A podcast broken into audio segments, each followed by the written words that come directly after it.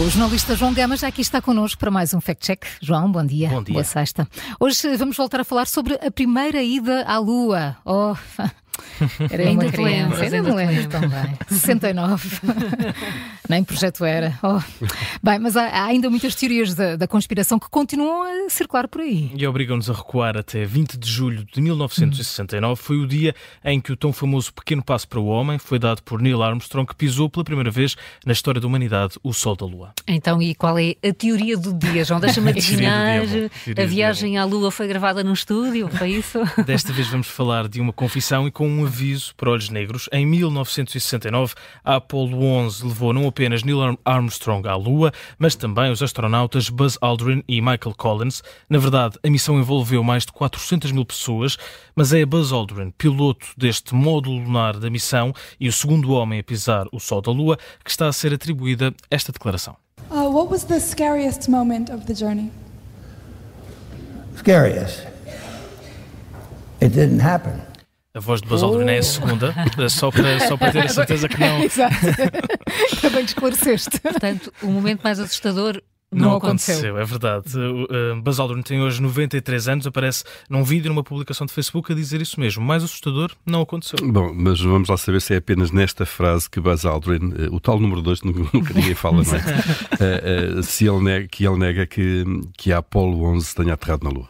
É pelo menos a teoria que aparece nesta publicação e nas redes sociais, mas na verdade o vídeo original remete-nos para uma conferência que aconteceu na Universidade de Oxford, no Reino Unido, em 2015. O antigo astronauta estava de facto a responder às perguntas dos estudantes e demorou quase uma hora. Mas, João, parece assim um contexto meio estranho para admitir que a viagem à Lua nunca aconteceu. É verdade, é convidado para falar sobre a viagem à Lua, começa por dizer que nunca aconteceu, mas um, porque é que é estranho? Principalmente porque essa confissão nunca chegou. Nós vimos a conferência de uma ponta à outra, Buzz Aldrin é de facto questionado sobre qual é o momento, qual foi o momento mais assustador da viagem, ao que responde com a frase que é tirada do contexto, diz na altura que o momento não aconteceu, mas que podia ter sido muito assustador e não há qualquer outra referência a uma viagem que possa nunca ter acontecido. Não deixa de ser engraçado que Buzz Aldrin seja acusado de negar a viagem à Lua. Lembro-me como se estivesse lá quando, Pois.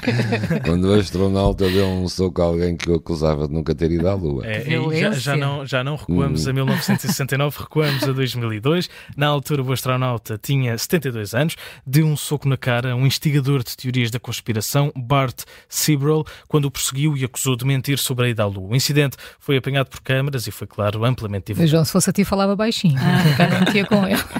Só falta o carimbo. Carimbo vermelho. Não é verdade que Buzz Aldrin, um dos três astronautas que em 1969 pisaram a Lua, tenha dito que a missão nunca aconteceu. As declarações que estão a circular nas redes sociais são tiradas do contexto. Buzz Aldrin pode não ser a pessoa certa para chatear com estas teorias, uma vez que já deu um soco na cara a um negacionista da ida à Lua. Carimbo vermelho no Fact Check das Manhãs, 360 com o jornalista João Gama.